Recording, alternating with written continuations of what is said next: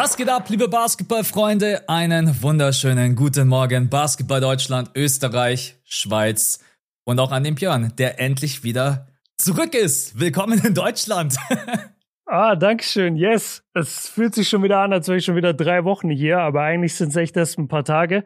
Und ja, New York liegt hinter mir, wildes Wochenende liegt hinter uns und äh, jetzt geht's aber weiter voll in die NBA-Saison.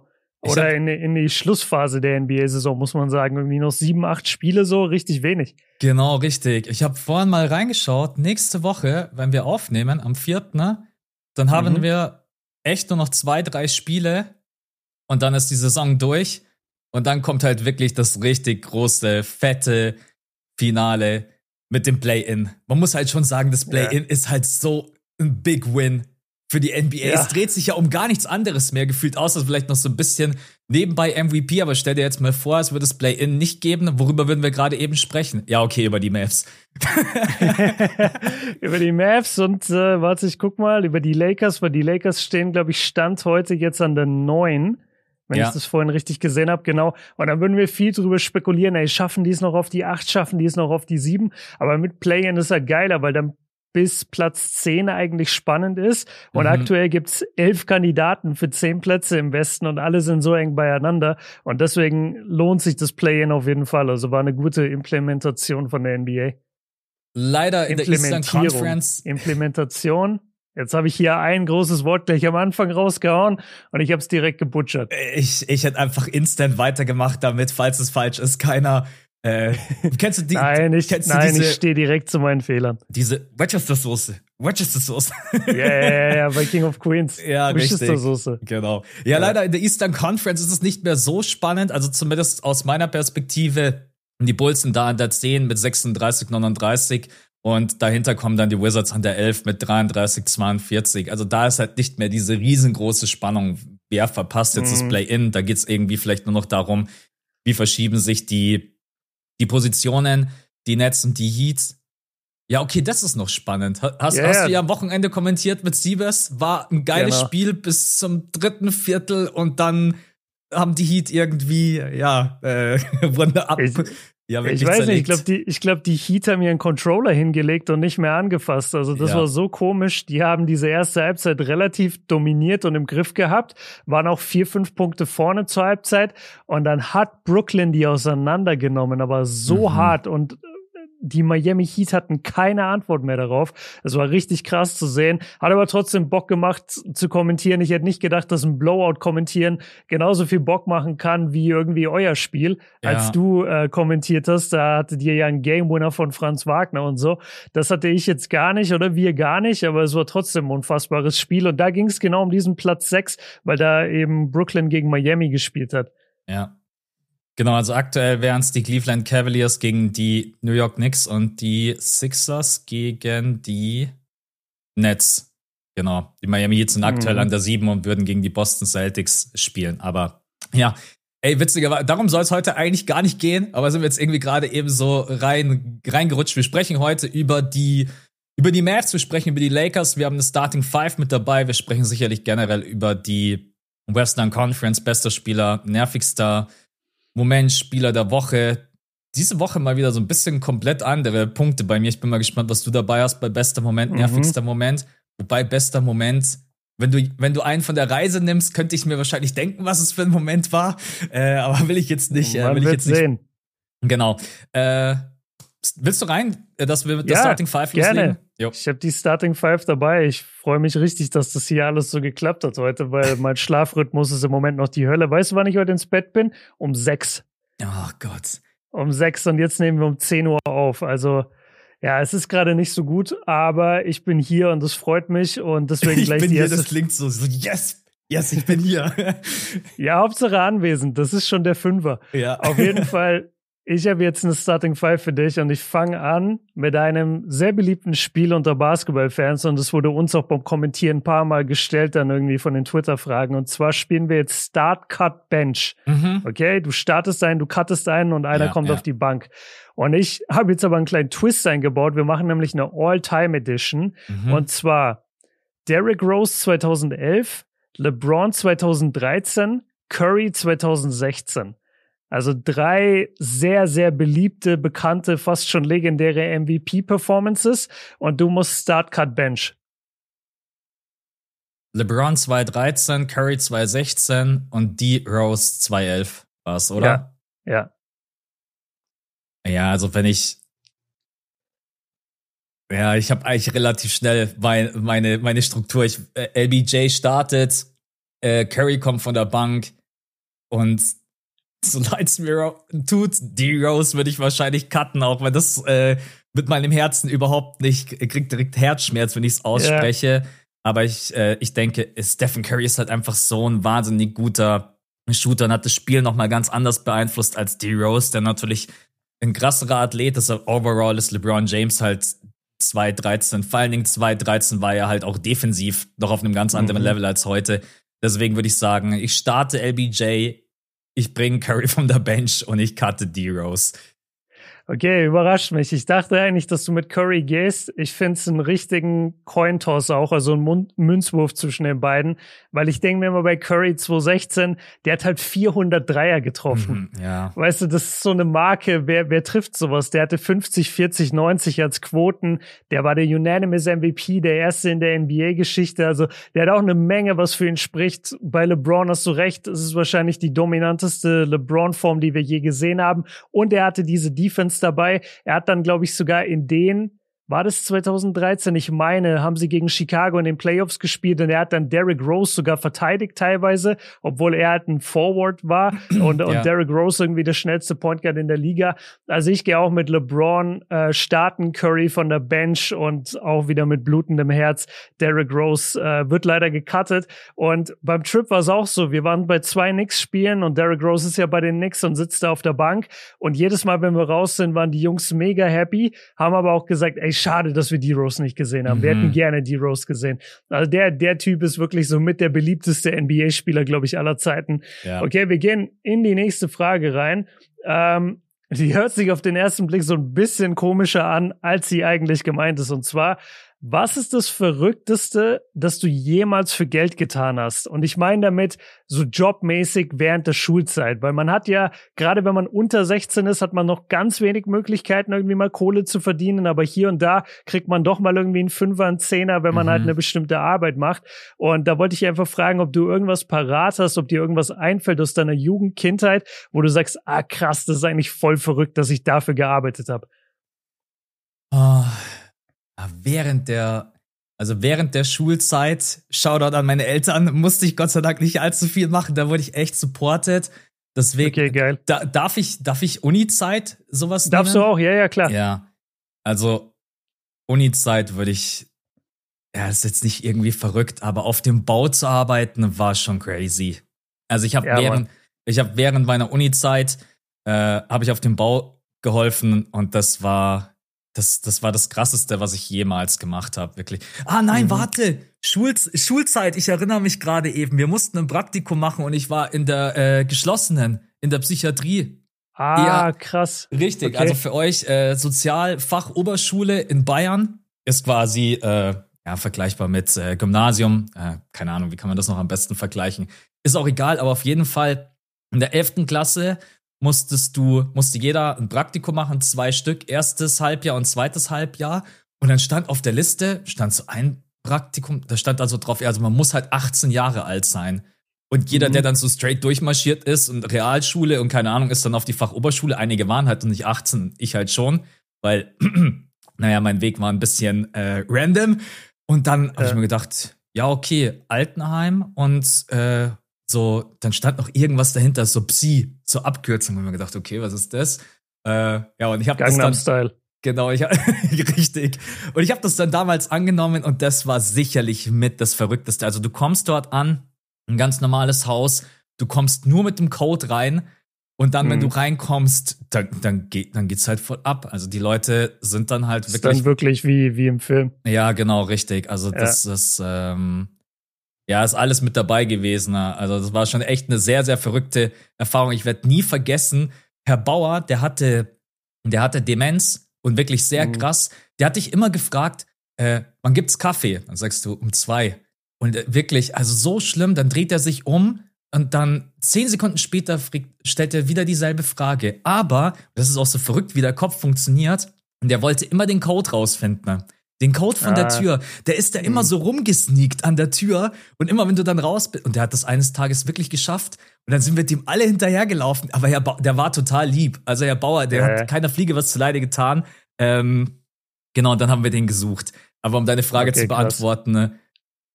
geschlossene, das war schon, das war schon heftig. Also das muss ich nicht nochmal unbedingt haben. Das ist sicherlich, äh, glaube ich, eine Erfahrung, aber ja, äh, hast du, also das zu toppen ja. wird, glaube ich, schon schwierig, aber.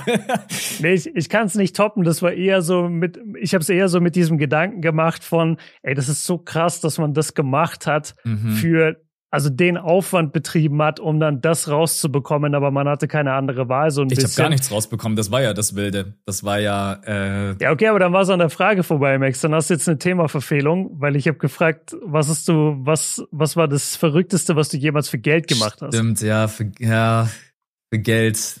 Das ist richtig. Da habe ich leider äh, Du denkst dir so okay. in der Prüfung, ja Mann, ich habe alles voll gut ausformuliert und dann kommt so der Lehrer und unten am Ende, ja, ja. echt schön, aber Thema verfehlt Note 6. Nee, dann würde ich sagen, es war, es war der Bau.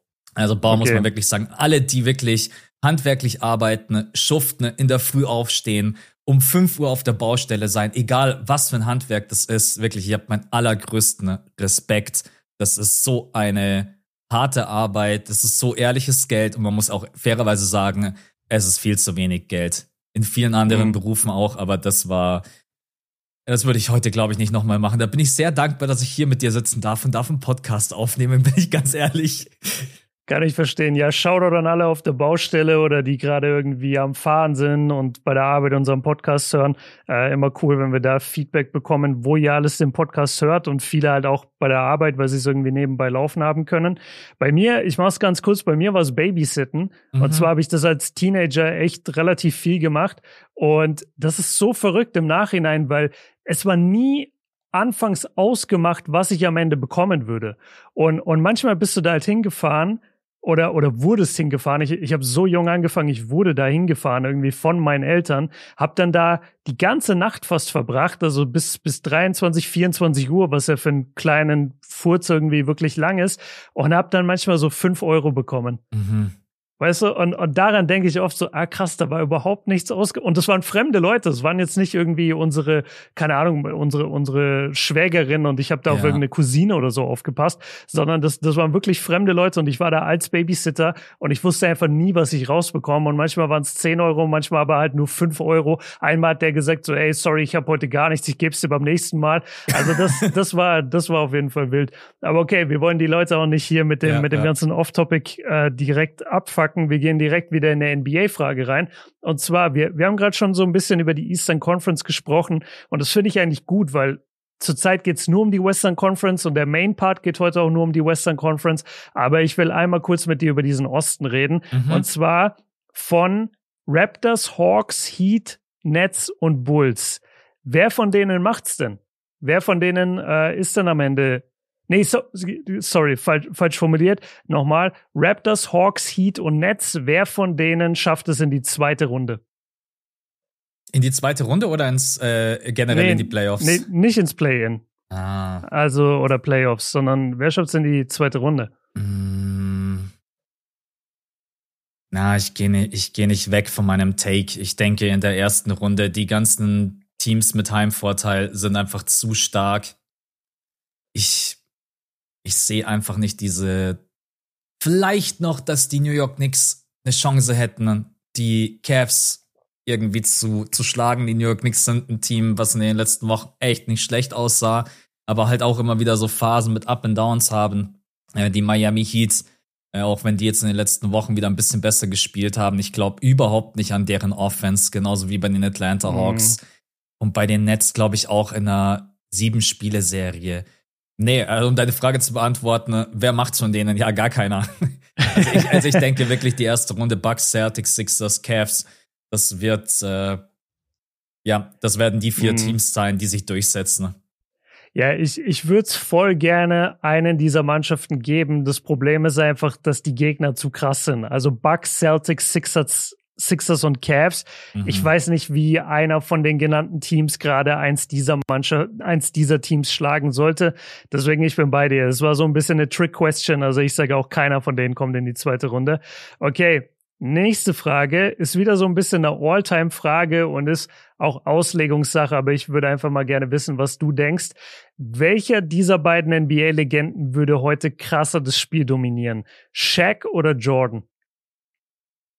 Mm. Ich, boah, das ist gar keine so leicht, gar keine so leichte Frage. Ja, Shaq hat natürlich das Problem, dass er halt überhaupt keinen Touch hat. Also nicht mal, nicht mal aus der Mitteldistanz.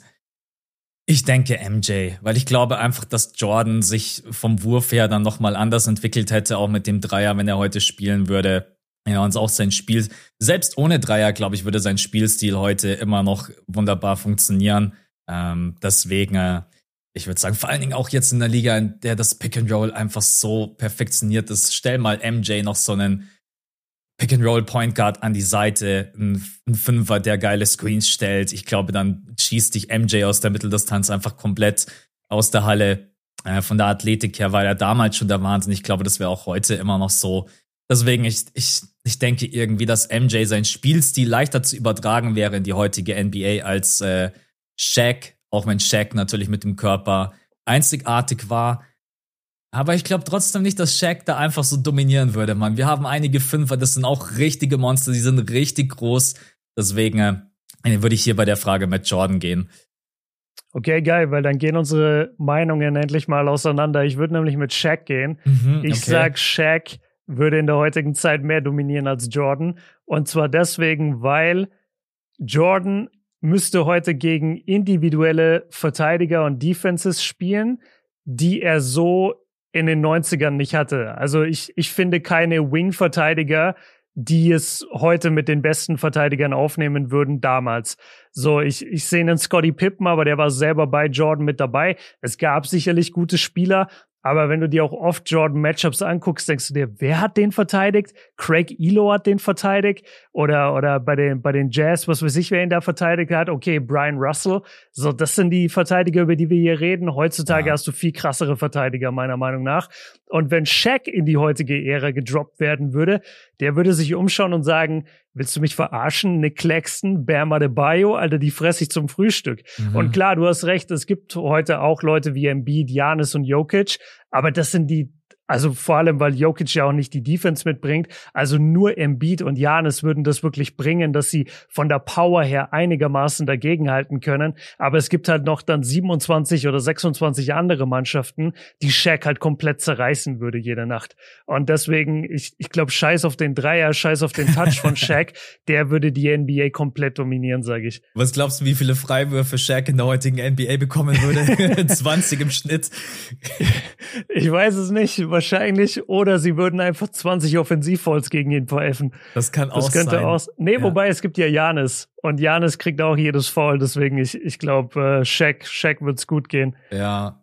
Ja, sehr spannende Frage. Das ist. Äh, ja. Manchmal wäre es gerne mal Feedback, wie ihr, wie ihr das seht, Leute. Ja. Ähm, ja, ich glaube einfach die Defense von, von heute, nicht, dass Jordan like Probleme damit hätte, ne? Aber mhm. ich sage einfach, es wäre jetzt nicht, dass er hierher kommen würde und komplett dominieren würde oder noch krasser wäre es in den 90ern, wohingegen Shaq, glaube ich, gegen Gegenspieler heute spielen würde, die er einfach auseinandernehmen mhm. würde, die, die kein Land sehen würden gegen ihn. Also nicht der okay. Dennis Rodman-Take, der gemeint hat, äh, in today's NBA, MJ would average 50. 50. Ja, ja. Das ist wieder so, als wenn er heute 50 averagen würde, ja. Naja, ja, aber Dennis äh, Rodman, äh, geiler Typ, immer wieder witzig. Dennis Rodman, es gibt auch so ein Video da, ich weiß nicht, kennst du die Marke Off-White? Off-White? Schon mal gehört? Off-White, so nee. eine Street-Marke mhm. äh, oder, oder so von, ähm, von Virgil. Ich krieg das nicht ganz zusammen, ich bin nicht so in, dem, in diesem Film drin, aber auf jeden Fall ist eine Street Brand ungefähr. Und äh, die haben auch Kollabos mit Nike gemacht und mit verschiedenen Firmen so. Ja. Und äh, es gibt halt Off-White äh, Air Force auch. Mhm. Und dann äh, gibt's da so einen, ich glaube, es ist ein YouTuber, ich weiß es nicht, der gibt so Dennis Rodman so einen äh, Off-White Air Force nach dem anderen, so ein Dennis Rodman. Und Dennis Rodman guckt sich immer diesen Air Force an und sagt so, oh, that's just the same shit Michael Jordan had und schmeißt es so weg. und, und so ein Air Force hat halt einfach gar nichts zu tun mit irgendeinem Schuh, den Jordan jemals hatte. Ja. Aber er sagt einfach so, nah, that's trash. MJ had that in the 90s. Ja, ähm, ja ist witzig. Okay, letzte Frage. Ähm, welches Hobby würdest du gerne ausprobieren, wenn du mehr Freizeit hättest? Uh, ausprobieren. Okay, ausprobieren, das bedeutet. Ja, oder, oder auch so ein bisschen mehr reingehen. Also wenn du vielleicht schon eins hast und du sagst, ey, ich habe aber einfach nie Zeit dafür und dann sagst du, ey, mit mehr Zeit hätte ich richtig Bock da reinzugehen. Hm. Puh. Pass auf, ich, ich mache meins zuerst, ja. da kannst du noch ein bisschen nachdenken. Und zwar bei mir sind es zwei. Und das sind so zwei Sportarten, die, glaube ich, unendlich Bock machen, wenn du sie ein bisschen professioneller angehst. Und das ist einmal Tischtennis. Mhm. Ich glaube, so richtig intensiv Tischtennis spielen ist ultra geil. Und Schach. Schach, ja. wenn du es so richtig checkst, wenn du wirklich weißt, okay, der spielt gerade das Opening, der spielt gerade die Verteidigung, oh, jetzt mache ich das, dafür macht er das. Wenn du das so drei, vier Züge im Voraus schon weißt, was jeder macht auf dem Feld, ich glaube, das macht auch unendlich Bock. Und deswegen wären es bei mir Tischtennis und Schach. Ich bin letztens, muss ich gestehen, bin ich auf äh, TikTok hängen geblieben und mhm. es gibt diesen, diesen krassen Schachtypen, ich weiß seinen Namen leider gerade eben nicht. Äh, entweder Magnus Carlsen oder ein anderer, dessen Name ich auch nicht weiß. Kerl, der irgendwie auch ja. anscheinend fast immer zu spät kommt und dann jeden innerhalb ja, von ja, genau, ja, ja, ja, Magnus Carlsen ist es. Und das, ich bin da letztens hängen geblieben und dann kennst du ja TikTok-Algorithmus und dann hat er mir einfach ja. nur noch, nur noch Schachdinger vorgeschlagen und nur noch, wie er einfach jeden weghaut. Also ich, Schach ist auf jeden Fall ein sehr, sehr guter Pick. Ähm, die Zeit, die du mir eingeräumt hast, hat mir ehrlich gesagt nichts gebracht. Das Einzige, okay. wo ich mir denke, wenn ich mehr Zeit hätte, noch eine weitere Sprache. Weiß ich nicht, ob man das als Hobby bezeichnen ja, darf, kann, aber das ist irgendwie schon so ein bisschen schade, dass ich nur Deutsch und Englisch kann, in Anführungsstrichen. Da habe ich auch immer eine große Faszination, wenn du, also wie krass du mittlerweile also ich weiß nicht, wie krass du Französisch sprichst, aber ja. du, du haust, also du bist da auf jeden Fall mehr am Ball als ich. Ähm, aber auch manchmal bin ich mit meinem Englisch noch gar nicht so zufrieden. Ich bin jetzt, habe auch überlegt, ob ich im Sommer vielleicht noch mal irgendwie da so einen Intensivkurs beleg, weil ähm, ja es auch irgendwo unser Job ist und vielleicht sowas in die Richtung Sprache. Wenn ich da mehr Zeit hätte, dann ja, aber im Endeffekt man müsste sich die Zeit halt einfach nur irgendwie nehmen und aufteilen. Aber manchmal, wenn du den ganzen Tag unterwegs bist, 10, 11, 12 Stunden und hast dies, das und jenes gemacht, dann willst du auch einfach mal nur chillen. Aber ich denke, Sprache ist schon sowas. Und ich habe leider gar kein Sprachtalent. Das nervt mich so brutal. Mhm. Hatte ich nicht in der Schule und auch heute reden wir besser nicht drüber. Ich, ich habe es auch echt nur für Englisch. Also ich mhm. habe das Gefühl, je älter ich werde, desto beschissener wird mein Deutsch. Manchmal schäme ich mich richtig, wie ich hier aufnehme. Und dann Französisch, ich habe auch überhaupt nicht dieses gleiche Gespür. Mhm. Also Englisch, das ist wirklich komplett intuitiv so. Ich muss nicht überlegen. Ich träume manchmal auf Englisch. Ich denke viel auf Englisch. Das ist komplett drin.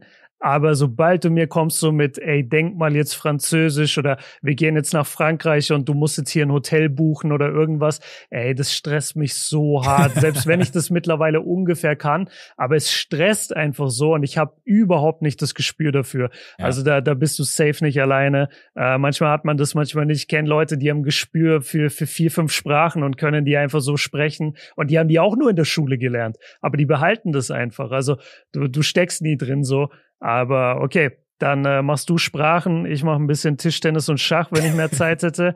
Und damit sind wir durch mit, den, mit der Starting Five. Sehr, sehr geile Starting Five, besonders die Frage mit dem, was hast du für wenig Geld gemacht in deiner Jugend, äh, fand ich einen sehr, sehr geilen Pick. Danke, Dann, danke. Äh, Fahrplan, ich schaue kurz in unser Skript. Ja, Kategorien jetzt. Bester Moment, nervigster Moment, Spieler der Woche.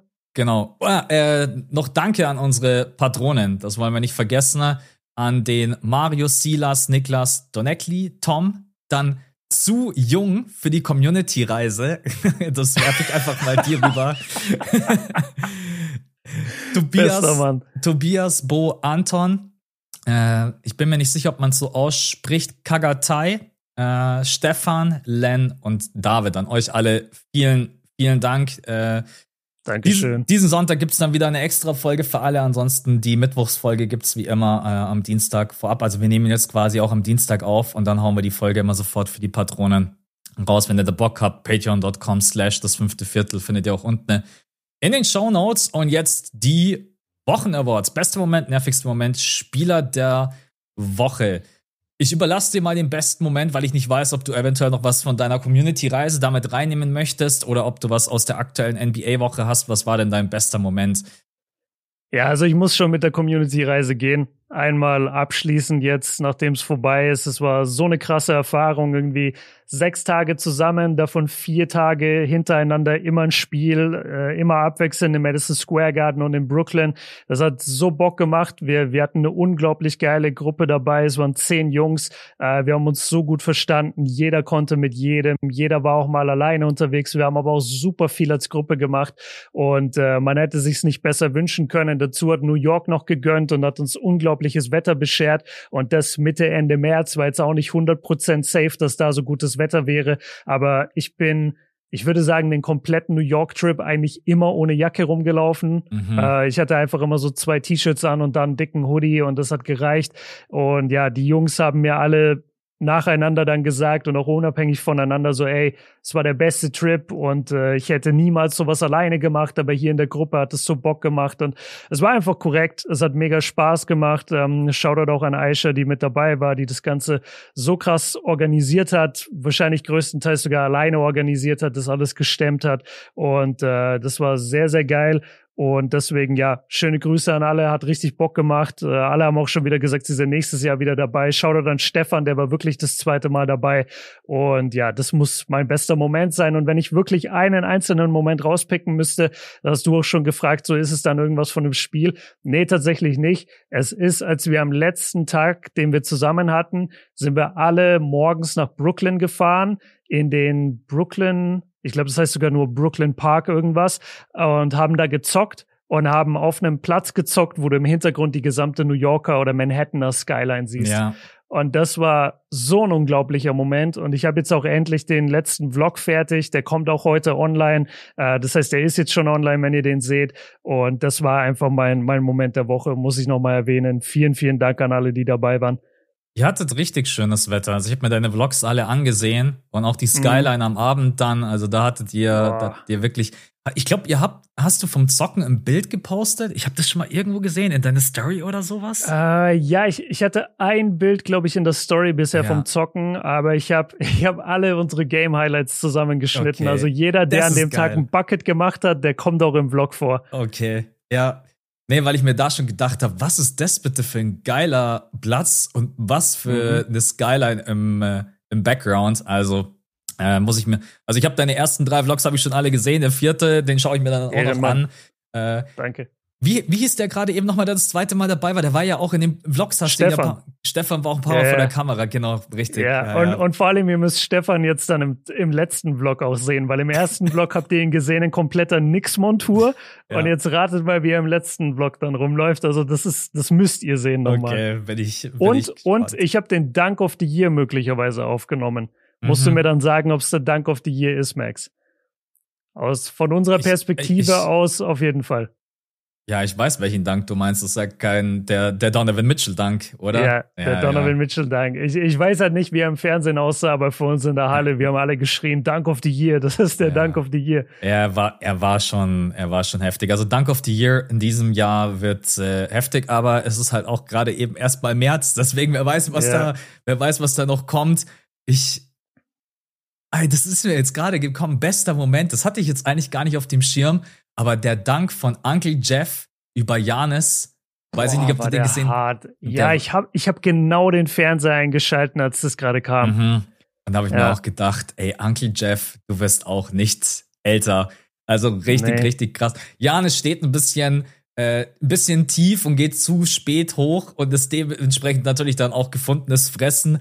Ey, aber mit, wie alt ist denn Jeff Green? 36? 37, glaube ich. Und der stopft den da über Janis, als wäre er ja, 17. Das, das, war schon unfassbar. Das, das war auf jeden Fall auch einer meiner besten Momente in dieser Woche.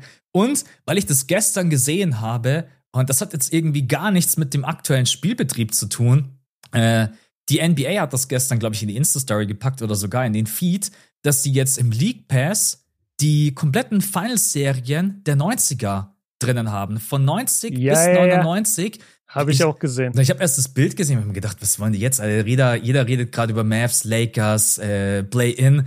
Ich so, Jordan, Hakim Olajuwon und so weiter. Und dann so, ja, tatsächlich, also äh, die kompletten Finals-Serien gerade in der NBA-App, äh, vielleicht in dem Sommer einfach mal ja, wenn man einfach mal keinen aktuellen NBA-Betrieb hat und sich das dann immer über YouTube irgendwie zusammenzusuchen, dann fehlt ein Spiel. Also da werde ich mich im Sommer auf jeden Fall mal ein bisschen äh, reinschauen. Die Finals-Serie mhm. natürlich auch mit Jordan.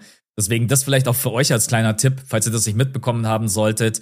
Die 90, 90er Finals-Serien sind da jetzt alle drinnen. Gibt übrigens auch die, es gibt sehr viele Finals-Serien, man muss bloß suchen. Das ist so versteckt und so schlecht gemacht. Also guckt da mal gerne rein. Deswegen das noch als kleine Empfehlung und beste Moment, nämlich dann letztendlich doch den Jeff Green Dank über Janis. genau. ja, ich, ich kam gerade vom Kommentieren nach Hause, habe mich echt so hingesetzt, so aufs Sofa, so, okay, ganzer Abend geschafft, es ist irgendwie 4 Uhr, 5 Uhr. Ich mache den Fernseher an und es läuft genau das Replay von dem Dank. Mhm. Also das, das war sehr, sehr krass. Okay, dann gehe ich direkt zu nervigster Moment. Ähm, und ich habe halt deinen auch schon gesehen. Und ich würde gern deinen eigentlich zuerst hören. Sag, sag mal deinen schnell, weil der ist es eigentlich an sich spielerisch, ist es der auch für mich. Ja, ja, kein MVP-Battle. Also, mhm. das hat. Es gibt ganz wenig Spiele, die ich mir im Kalender markiere. Aber Nuggets gegen Sixers war eins von diesen Spielen. Und sich da dann wirklich nicht nur ein, zwei Tage drauf zu freuen, sondern wirklich so zwei, drei Wochen, wo man einfach wusste, ey, okay, da spitzt sich dann alles zu.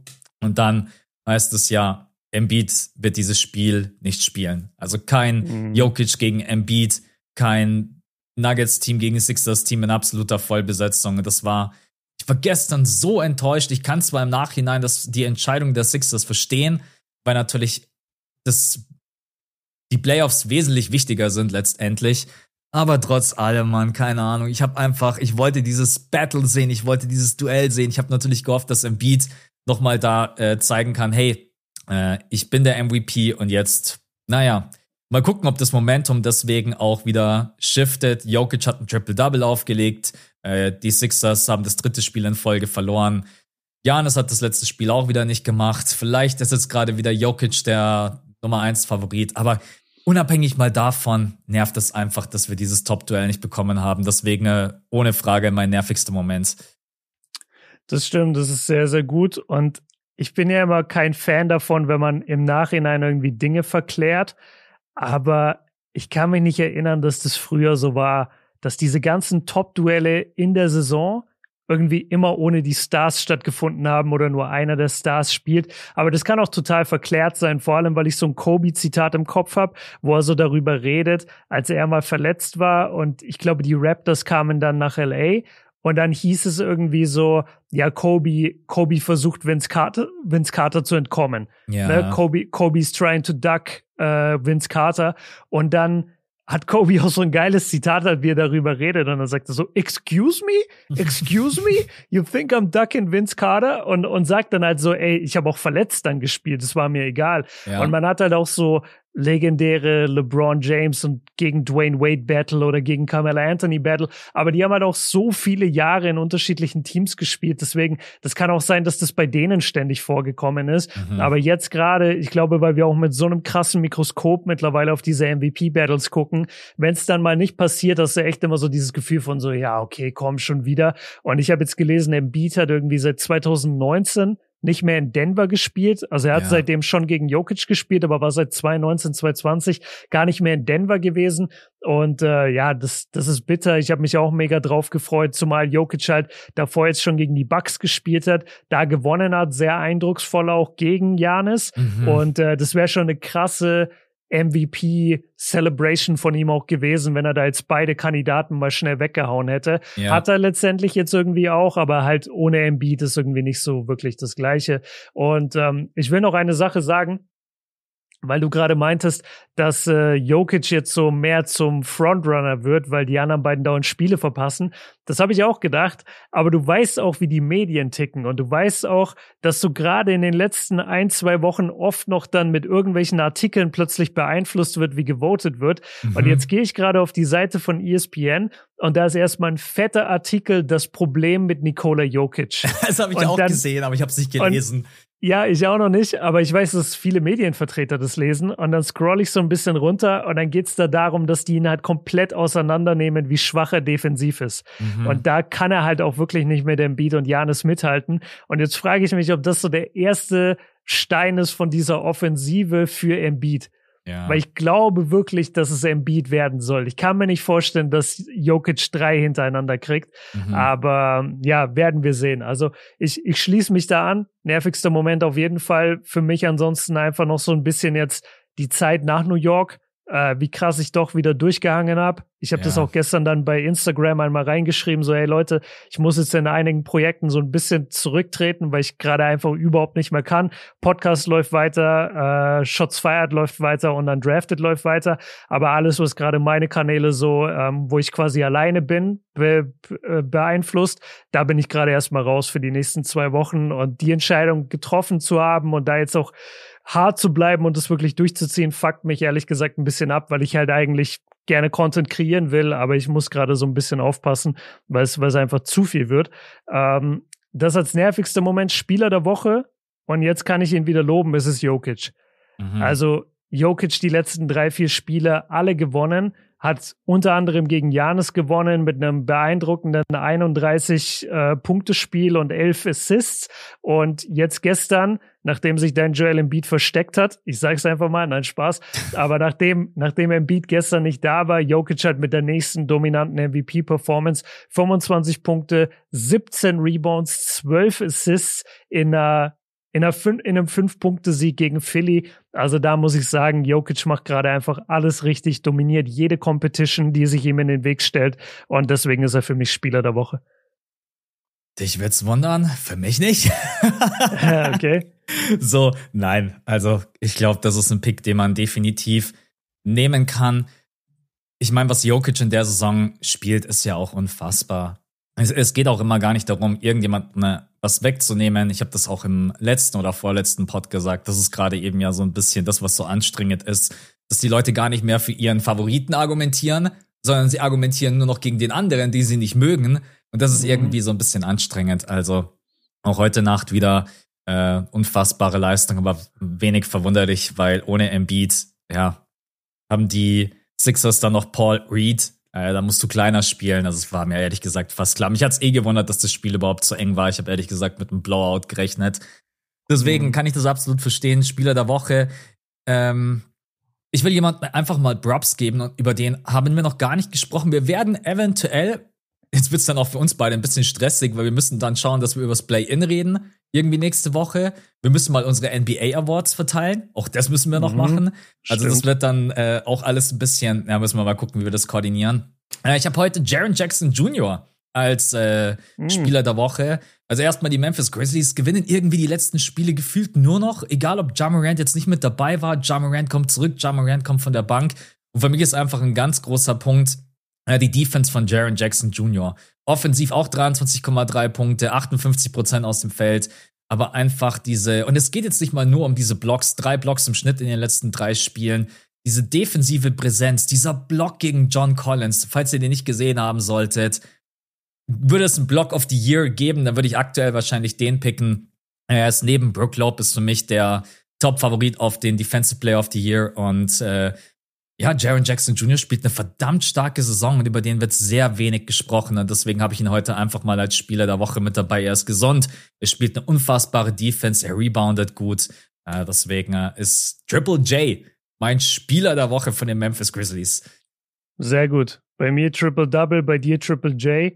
Und schön, dass mal, schön, dass mal ein Spieler gelobt wird, der äh, ja komplett unterm Radar fliegt. Also ja, finde ja. ich einen sehr, sehr guten Pick. Ich habe, bevor wir jetzt in den Main Part gehen, nur noch eine Frage an dich. Mhm. Und zwar, Jokic ist gerade bei 25 Punkten im Schnitt, 12 Rebounds und 9,9 Assists. Macht es für dich einen Unterschied, ob er ein Triple-Double-Average bei seinem MVP-Case oder nicht? Nein. Warum sagt ihr alle nein? Als ob? Ich glaube euch das nicht. Ich, ich schwöre, Siebers hat, glaube ich, das Gleiche gesagt. Ich glaube euch das nicht. Aber Wenn der ein Triple-Double-Average bei den Quoten, ich finde, das ändert was. Vielleicht liegt das auch daran, dass mir dieses Triple-Double total egal ist. Ob das Jokic ist oder Westbrook. Aber das ist ein ehrliches Triple-Double. Das ist kein Stat-Padding-Triple-Double. okay, Brody-Fans, der Red Hat alle jetzt am Start, alle auf 180. Shots feiert. Shots feiert. Nee, mir ist ein Triple-Double mittlerweile im Average so, so egal. Und jetzt werden Leute sagen, ja, ja weil, weil, im, weil im Beat keine Triple-Double ja, auflegt. Ja, das, das werden wahrscheinlich jetzt auch viele andere sagen. Aber nein, irgendwie ist die, diese Bedeutung einfach nicht mehr so, so groß. Sicherlich hat Brody da einen großen Anteil daran, der das jetzt dreimal hintereinander geschafft hat. Uh, für Jokic ist es natürlich, für den Big ist es schon noch mal krass, muss man sagen. Also 10 Assists zu averagen ähm, das ist schon ganz besonders. Aber selbst wenn wir das mal ausblenden, ne, was ist denn der Unterschied, ob da jetzt 9,9 oder 10 steht? Ist das nicht egal? Ja, aber das ist wieder der Unterschied, ob du jetzt Erster bist oder Zweiter. Nein, das kann, nein. Ich weiß nicht, also für mich macht das keinen Unterschied. 9,910. Ja, klar, klar sieht das natürlich schöner aus, wenn dann da wirklich ein Triple-Double steht, aber letztendlich, es gibt so viele Kleinigkeiten. Du wirst mir doch nicht erzählen, dass dieser 0,1 Assist macht dann einen Unterschied, ob er der MVP werden soll. Das ist doch total egal. Nee, für mich macht es dieses Jahr einen Unterschied. Ist okay. mir egal. Also okay. wenn, wenn, wenn Center ein Triple-Double Average, dann haben wir wirklich alles gesehen. Und ich wüsste keinen Center, der da jemals überhaupt ansatzweise rankommt. Und deswegen in der Historie des Spiels muss man das einfach irgendwie einordnen und wertschätzen. Mhm. Und für mich macht es einen Unterschied, ob 9,9 Assists oder 10. Ja, bin ich, Aber bin ich ganz ein, ehrlich. Das ist ein guter Punkt. Für die Historie wäre es geil. Jetzt, ich ja. finde es so für den MVP-Case ja, ist deine Meinung. Ich sag 9,9 ist egal, aber wenn man später dann mal zurückblicken kann und kann sagen, hey, Jokic hat ein Triple-Double geaveraged. Keine Ahnung, wenn wir 20 Jahre äh, jetzt vorausschauen ins Jahr 43, wenn wir beide dann auch, oh Gott, wir werden alt. Äh, genau. Ja. Alter, da sind wir dann beide über 50. Sitzen wir hier War, mit äh, Folge Ich hab's 3000. gar nicht mitbekommen. Wann, wann sind wir über 50? 2043. In 20 Jahren, so. wenn wir dann zurückgucken ja, auf gut, die. ja. ja. Ähm, ja, lassen wir uns überraschen. Also er muss halt jetzt mal wieder ein paar Spiele mit, ich weiß gar nicht, 13 oder 14 Assists auflegen. Ich weiß nicht, wo er gerade eben steht, bei 9,928. Ach so. So, ja. was, was, was ist dahinter? Also, wie, was muss er jetzt dann auflegen? Aber um die Frage zu beantworten, nee, äh, mir ist es Triple-Double äh, egal. Und ich weiß auch nicht, stell dir mal vor, du hättest jetzt eine Stimme und dann sitzt du da und denkst dir, ja, okay, Jokic hat jetzt, jetzt hat er die 10 Assists, dann gebe ich ihm jetzt meine Stimme und bei 9,9 nicht. Jetzt sagst nein, du natürlich ja, ach, genau. nein, nein, nein, sondern ich sage einfach nur, das ist dann auch Teil davon. Das ist dann ja, Teil. Na, natürlich, ja. sicherlich wird das dann nochmal einen anderen. Du kannst halt dann nirgendwo reinschreiben, Jokic hat ein Triple-Double geaveraged, wenn er diese 9,9 hat. Wenn es genau. darum geht, hast du recht, ja. Wenn es darum genau. geht, hast du recht. So, okay, letzte Sache und dann verspreche ich, gehen wir in den Main Part, weil wir uns auch irgendwann dann beeilen müssen heute. Aber ich will noch eine Sache sagen, auch nervigster Moment. Und du kennst es, wenn man bei Spielen live ist. Es gibt nichts nervigeres. Und ich habe ich hab sie benannt als Coaching-Fans. Mhm. Kennst du Coaching-Fans, die hinter dir sitzen und die so jedes ja, ja, Play so, so, mit den, so mit den Spielern reden und reinrufen, als würden sie die coachen. Mhm. Und ich kam gerade drauf, weil ich auf Nikola Jokic's äh, Basketball Reference Seite war. Und da stehen ja auch immer die Spitznamen. Und dann steht da also Joker und dann steht dahinter Big Honey. Mhm. Und manche nennen ihn ja Big Honey oder auch seine Teammates so. Ey, und wir hatten bei irgendeinem, Sp ja, bei, bei Brooklyn gegen, gegen Denver hatten wir einen Typen hinter uns. Ich schwör's dir bei jedem Spiel.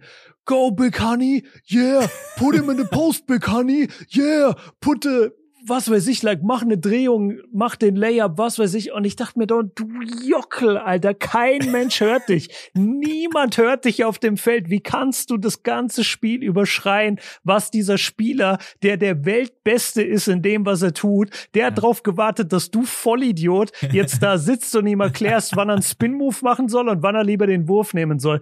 Ey, ich bin ausgerastet, wirklich, diese Leute. Feier ich, wenn das so aus dir rausgeht.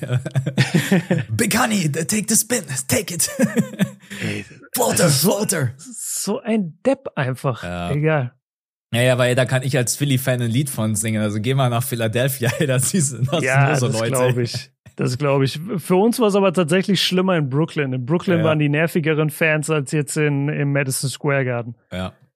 Ja, es ist vor allen Dingen, wenn jemand dann so noch so richtig nah an dir dran ist und du kriegst das ganze Spiel über mit und das äh, raubt dir so ein bisschen das Spielerlebnis. Also das Voll. ist dann, das ist Voll. dann ganz, ganz schlimm. Okay. Äh, jetzt habe ich ein bisschen die Struktur verloren, weil Björn einfach random alles rausgeschossen hat. genau, äh, Mavs. Mavs Play-In. Es war eine ja. unglaub unglaublich wilde Woche. Die Mavs haben jetzt zweimal gegen die Hornets gespielt, haben zweimal gegen die Hornets verloren. Äh, ich glaube, damit haben wir alle nicht gerechnet und es hätte ihnen auch absolut nicht passieren dürfen. Das waren zwei Must-Wins. Jetzt heute Nacht haben sie gegen die Indiana Pacers gewonnen, nachdem auch ja Doncic sein, sein 16. Technisches wurde zurückgenommen. Da sind gestern die Meinungen auch sehr auseinandergegangen. Ich habe ein paar Kommentare gelesen, ähm, so quasi, ja, Adam hat das, Adam hat das geregelt, weil no, es passiert so selten, ne, dass ein technisches Foul zurückgenommen wird, wenn ein Spieler was zu einem Ref gesagt hat. Und dann passiert das genau in der Situation. Ich, ja. will, ich will hier niemandem irgendwas unterstellen, aber es war auf jeden Fall schon so ein bisschen komisch, dass jetzt genau dieses technisches Foul zurückgenommen wurde. Sie, siehst du das ähnlich? Also, ich halte mich hier weniger zurück und ich unterstelle volle Kanne, weil what the fuck, das habe ich noch nie gehört. Wirklich. Also ich, ich habe das fünfmal gelesen, so was, sein technisches Foul wurde zurückgezogen. Und da habe ich mir die Situation nochmal angeschaut, aber er hat doch, er hat doch mit dem Ref Stress gehabt. Mhm. Weißt du, was, was ist denn dann passiert, dass der Schiedsrichter gesagt hat, ja gut, so schlimm war es jetzt doch nicht von Doncic, deswegen ich nehme das jetzt zurück. Also das fand ich sehr, sehr merkwürdig. Und äh, gerade in der Verfassung, wo die Mavs halt gerade sind, äh, die hätten safe gegen Indiana letzte Nacht auch verloren ohne ihn. Deswegen Glück für ihn, dass er da dabei war. Aber ich, ich fand's voll, also ich habe sowas noch nie erlebt. Ich habe mhm. noch nie gehört, dass ein technisches Foul zurückgezogen wird. Ja, also vor allen Dingen in der Situation, ich will jetzt nicht sagen, dass es noch nie passiert ist, aber wenn ein Spieler mit einem Ref eine, einen Austausch hat und dann sagt der Ref, ey, das, was du gerade gesagt hast, geht gar nicht klar, äh, passiert das normalerweise nicht. Also musste ich übrigens auch lachen, äh, Vucevic am Sonntag gegen die Lakers, der irgendwie komplett ausgerastet ist und hat sich direkt zwei Thesen hintereinander abgeholt und yeah. ist, dann auch, ist dann auch geflogen. Also ja, es war irgendwie nur einer von vielen Punkten in dieser Woche. Ich glaube, man kann sich die Frage gerade stellen, was ist mit Luca überhaupt generell los? Die Körpersprache ist furchtbar, er, er lächelt nicht. Das war ja irgendwie in dieser Woche großes Thema.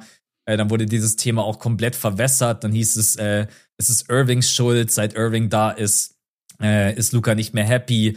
Äh, wenn man dann aber so ein bisschen sich da weiter reingelesen hat, dann hat man auch mitbekommen, er hatte einen Rechtsstreit mit seiner Mom. Hast du das mitbekommen, dass es da irgendwie um diese Marke Luka Doncic 7 ging und seine Mom mhm. hatte da irgendwie die Rechte daran und wollte die aber nicht abgeben. Und dann hatte er irgendwie, hey, wenn du dann halt einen eigenen Rechtsstreit hast gegen deine eigene Mom, das ist, glaube ich, für niemanden so richtig geil. Und jetzt weiß man auch gerade nicht, wie das Verhältnis zwischen den beiden ist. Ja, das ist aber nur total oberflächlich, was ich da mitbekommen habe. Hast du das intensiver verfolgt oder auch nur so am Rande? Nee, ich habe es nur so am Rande mitbekommen. Das ist so, wie als meine Mom das Trademark für Kobe Björn hatte und dann musste ich auch mit ihr vor Gericht. und dann hast du nee, dir gesagt, okay, ab heute heiße ich einfach Bobby Kjörn. Ey, jetzt wisst ihr, warum Bobby Kjörn geboren wurde.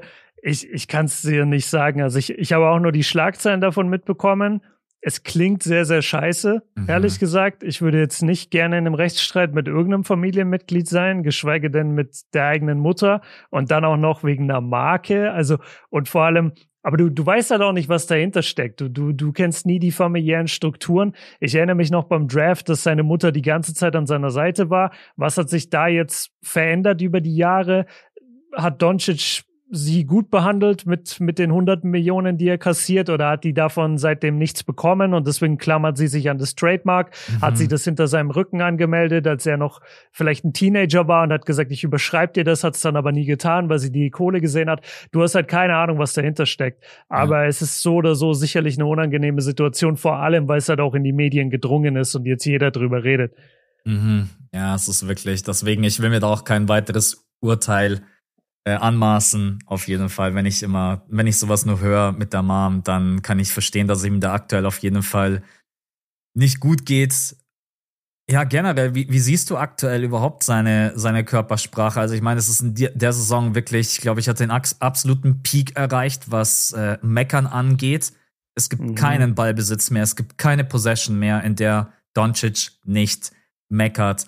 Und mit, also die Mavs-Fans mittlerweile sind auch komplett alle auf der Seite, ey, jetzt reicht's dann irgendwann mal. Und irgendwie kommt alles zusammen. Körpersprache, Lustlosigkeit, äh, keine Transition Defense, Gemeckere. Nicht umsonst hat er jetzt auch sein 16. technisches Foul. Und ich gehe auch heute einfach mal mit der These rein, so sollen Leader nicht auftreten. Ne?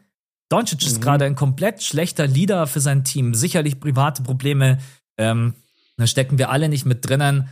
Und jeder von uns kennt das auch, wenn privat uns irgendwas belastet, dann überträgt sich das leider oft auch automatisch irgendwie auf den Beruf.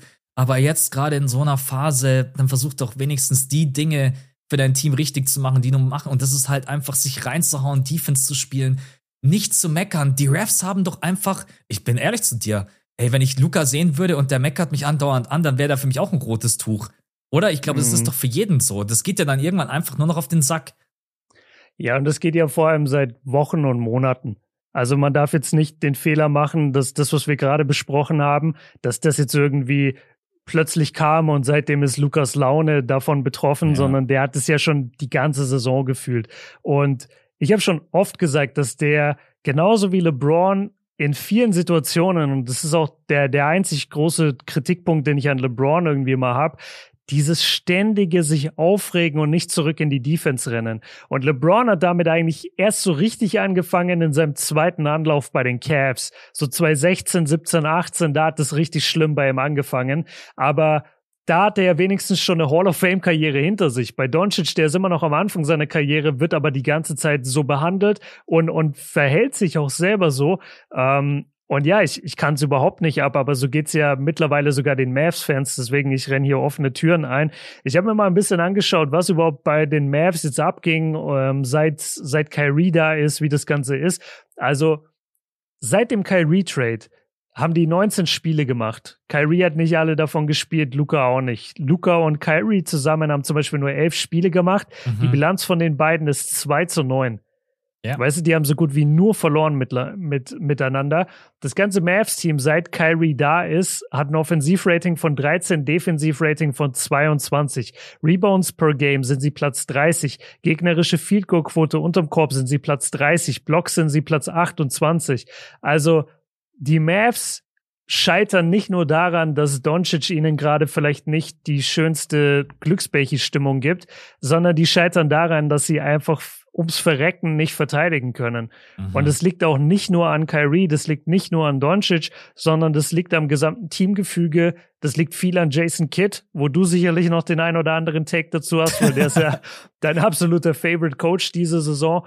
Ähm, ich würde halt so weit gehen, dass ich sage, klar, Doncic muss man hier irgendwo angreifen und er ist auch das Gesicht der Franchise und so wie er sich verhält, ist auch wirklich nicht teamförderlich aber die Mannschaft an sich ist auch einfach nicht gut. Mhm. Und man kann auch nicht alles nur auf ihn abwälzen. Nee. Genauso wie man, genauso wie man ihn nicht immer nur feiern sollte, wenn die Mannschaft gewinnt. Das geht mir auch seit Jahren auf den Sack, dass er immer auf dieses Wunderkind-Level gehoben wird, wenn sie mal gewinnen. Das waren trotzdem immer noch auch irgendwo Teamerfolge. Er hat es ja nicht alleine gemacht. Aber jetzt genauso, wenn sie gerade richtig schlecht sind und aus dem Playoff draußen, aus dem Play-In draußen sind, dann darf man auch nicht sagen, das ist alles Doncic schuld und er soll weniger meckern. Weil nur weil er ein bisschen meckert und weil er nicht zurück in die Defense rennt, die haben früher mit dem gleichen Doncic haben sie schon gewonnen. Ja. Also es muss auch irgendwas im Team gerade nicht stimmen. Die Defense ist eine absolute Katastrophe und Jason's Kid, Jason Kidds Coaching ist auch eine absolute Katastrophe. Aber dazu, dazu weißt du wieder mehr. so, jetzt bin ich so in seinen Kopf rein. Aber ich glaube, er schaut meine Videos, weil ich gesagt habe, es wäre vielleicht mal nicht schlecht, äh, wenn man unterm Korb einfach nur noch zerstört wird, mal zu versuchen, äh, Javel McGee mal ein paar Minuten reinzuwerfen, der jetzt sicherlich nicht der krasseste Rim Protector auf diesem Planeten ist. Und heute Nacht, wer hat gespielt? Javel McGee, der kann Deutsch. Jason Kidd also, kann. also erst Greg Popovich, jetzt Jason Kidd, Max ist der Coach-Flüsterer, Leute. Ja. Ja, weil Popovich gibt mir dann die ganzen Tipps und ich hau die dann immer ah. in meine Videos raus und tu dann so, als wenn das äh, mein Knowledge wäre. Nein, Stell dir vor, stell dir vor, Popovich hätte so nichts Besseres zu tun, als irgendwen in Deutschland anzurufen, damit der Jason Kidd wiederum Tipps gibt durch ein Video. Das wäre ja. so random. Ja, in unserer heutigen Welt ist alles möglich gefühlt. Du ja, hast, wirklich. Du, du hast gerade ein schönes Wort ein paar Mal gesagt, und zwar Team. Und das ist ein mhm. Teamsport und die Mavs sind gerade eben aus meiner Perspektive leider kein Team. Und da können sie auch leider phasenweise gar nichts dafür, weil so wie dieses Team jetzt gerade eben aufgestellt ist, wirst du einfach unterm Korb komplett auseinandergenommen. Ich meine, wenn man sich das Spiel gegen die Hornets ansieht, ich meine, das erste Viertel war eine Vollkatastrophe, weil sie da den Dreier nicht getroffen haben, aber auch die, die Viertel danach, äh, wie man unterm Korb verteidigt, man wird da auseinandergenommen von jemandem wie Mark Williams. Das kann halt einfach nicht sein. Also auch wie man die Cuts verteidigt wie man zurückläuft, äh, da muss man auch einfach die anderen kritisieren. So jemand wie Reggie Bullock, der für mich seit Wochen wirklich richtig, richtig schlecht defensiv auftritt. Der Dreier fällt jetzt Gott sei Dank mittlerweile wieder. Also jemand wie Tim Hardaway Jr., sie haben auch einfach auf dem Flügel keinen wirklichen Athleten, der mal den Korb attackieren kann. Kann ich euch auch noch mitgeben, die Mavs haben äh, die wenigsten Cuts der gesamten NBA. Und das vor allen Dingen mit so einem Spielmacher wie Luka Doncic ist es klar, ich weiß, das System ist darauf ausgelegt, Five Out, aber du weißt gar nicht, wo du anfangen sollst. Ich, ich bin der Meinung, dass die Mavs mit diesem Irving-Trade einfach versucht, einen falschen Lösungsansatz hatten. Ne? Sie haben gedacht, wir brauchen einen zweiten Superstar an der Seite von Luka Doncic. Wir geben Dorian Finney-Smith ab, wir geben Dinwiddie ab, wir haben noch einen First-Round-Pick mit reingeballert und jetzt stehst du da und hast zwar in Anführungsstrichen zwei Superstars, die in den letzten Wochen halt wie du gerade gesagt hast, nicht alle Spiele machen konnten. Ne? Äh, und mhm. dann stehst du im Frontcourt da und musst irgendwie improvisieren mit einem Maxi Kleber, der immer noch nicht komplett bei 100% fit ist. Und Dwight Powell, der Spiele dabei hat, wo du dir wirklich die Haare raufst, sofern du Haare hast. Kurz Shots feiert an mich selber. Äh, dann, ja, der funktioniert gut, wenn man Max gerade on cam sieht. Genau, richtig. Dann Javier McGee, den Jason Kidd ja überhaupt nicht spielen lassen möchte. Und ich, ich, ich verstehe es irgendwo, aber in so einem Spiel wie gegen die Hornets, wo ich merke, ich habe Probleme, irgendwie mit Größe dagegen zu halten, dann nicht zu versuchen, im Frontcourt mal irgendwie äh, ein bisschen Stärke mit reinzubringen, ein bisschen Größe mit reinzubringen. Das, es gibt so viele Dinge, die ich einfach nicht verstehe. Und jetzt steht man irgendwo gefühlt schon so ein bisschen vor einem Scherbenhaufen, wenn ich ehrlich bin. Man hat schlechte Verträge, man hat einen Doncic, der unglücklich ist, man hat einen auslaufenden Vertrag von Irving, man hat keine wirklich gute Defense. Ich weiß gerade gar nicht, wo das alles hinführen soll. Selbst wenn die das Play-In jetzt erreichen, und die Frage habe ich uns auch ins Skript reingeschrieben, ich habe irgendwie das Gefühl, dass es vielleicht besser ist, wenn sie das Play-In nicht erreichen. Was meinst du dazu? Nee, das glaube ich nicht. Also je weiter sie kommen, desto besser. Die Mavs sind auch eine Mannschaft, die ich eigentlich sogar ganz gerne in den Playoffs hätte, einfach mal um zu sehen, was diese Mannschaft dann wirklich kann. Weil wenn sie jetzt das Play-in verpassen, dann würde es immer heißen, ja, wir haben die ja nie wirklich zusammen gesehen, das lag an dem und dem und hätten wir doch mal. Ich will sie sehen. Ich will ja, sie in den Playoffs auch. sehen. So. Und ähm, ja, dass du, dass du gerade gesagt hast, dass sie mit Kyrie da in die falsche Richtung gegangen sind. Ich glaube, das war mehr oder weniger immer so ein bisschen klar, weil du hast halt zwei Fünftel deiner Starting Five abgegeben mit Dinwiddie und mit Dorian Finney-Smith und bekommst dafür einen Guard, der natürlich Superstar-Fähigkeiten hat und Scoring bringt, aber der dir halt defensiv auch überhaupt nichts bringt, in einem sowieso schon defensiv anfälligen Team. So, und jetzt hast du einen Spieler gebracht, der noch weniger Defense spielt und du hast zwei Spieler deiner Starting Five hergegeben für einen. Mhm. Und das kann ja irgendwo von der Rechnung her nicht aufgehen, außer die Mavs würden halt wirklich alles treffen. Aber da sind wir immer bei diesem berühmten Punkt, wenn es um diese Mavericks-Teams geht oder früher die Rockets-Teams, live by the free, die by the free. Also du lebst mit dem Dreier, du stirbst mit dem Dreier.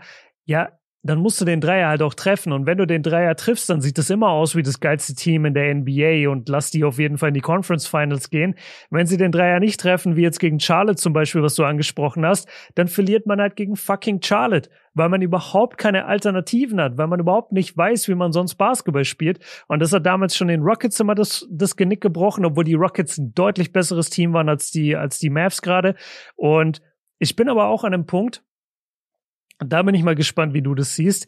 Ist es nicht ein bisschen zu früh immer alles, dieses, oh, Luca ist jetzt unglücklich, wir dürfen Luca nicht verärgern, was, wenn Luca das so sieht und dann will er in ein paar Jahren weg?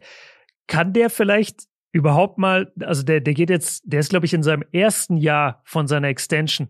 Kann der vielleicht überhaupt mal das Geld, was er jetzt gezahlt bekommt, in irgendeiner Weise rechtfertigen? Kann der überhaupt mal zeigen, dass er weiterhin auf diesem Superstar-Niveau spielt? Weil wir kennen das jedes Jahr, dass irgendjemand Superstar-Zahlen auflegt und mhm. dann kommt die nächste Saison, die übernächste Saison und die, die, die Verteidigungsmechanismen der Gegner passen sich an und plötzlich ist das alles gar nicht mehr so krass oder du kannst zumindest in bestimmten Momenten gestoppt werden. Und so kommt es mir ein bisschen vor halt mit Luca, dass du mittlerweile einfach weißt, was du bekommst. So der, der Trick ist durchgespielt, den, den man kennt von ihm. Und jetzt kommt es aber eigentlich darauf an, wie das auch ein LeBron lernen musste, wie das ein Kobe lernen musste. Kannst du auch wirklich gewinnen mit deiner Mannschaft? Kannst du eine Mannschaft zum Sieg führen? Und das sehe ich gerade halt auch überhaupt nicht. Und da frage ich mich dann immer, ob wir nicht ein bisschen übertreiben mit, wow, pass mal auf, dass Luca geht. Ja, pass mal auf, dass Luca überhaupt beweist, dass er auf diesem Level weiterhin spielt. Ich verstehe deinen Punkt komplett. Und ich würde es auch gut finden, wenn so ein junger Spieler überhaupt erstmal seinen Vertrag rechtfertigt, in Anführungsstrichen. Also er hat von den Stats her passt es ja alles. Ich glaube allerdings, dass so wie Luca auftritt, ich habe das gestern in meinem Video so benannt, Luca tut so, als wenn er Jesus wäre, der über Wasser läuft. Berühre mich nur einmal und ich, es ist so. Es ist Ach so, so. Du, du, du meinst beim, beim Spielen. Ja, ja, bei, ja beim okay. Spielen und beim Meckern und keine Ahnung.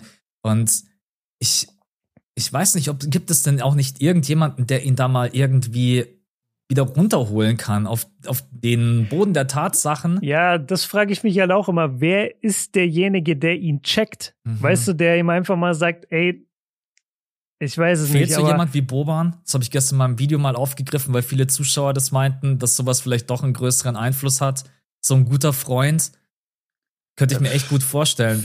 Vielleicht. Ich weiß jetzt nicht, ob er und Boban mega close waren. Die sind ja die mega, mega close. Also das war damals schon herber Schlag, klingt so, als wenn irgendwas Großes passiert wäre, aber äh, es war auf jeden Fall äh, nicht ohne, dass Bo äh, Boban äh, gehen musste. In dieser in Trade okay. war es, glaube ich. Ich, ich weiß es nicht. Ich denke an Luca und denke mir gerade eben, du bist ein überragender Spieler, du bist einer der besten Spieler der gesamten NBA.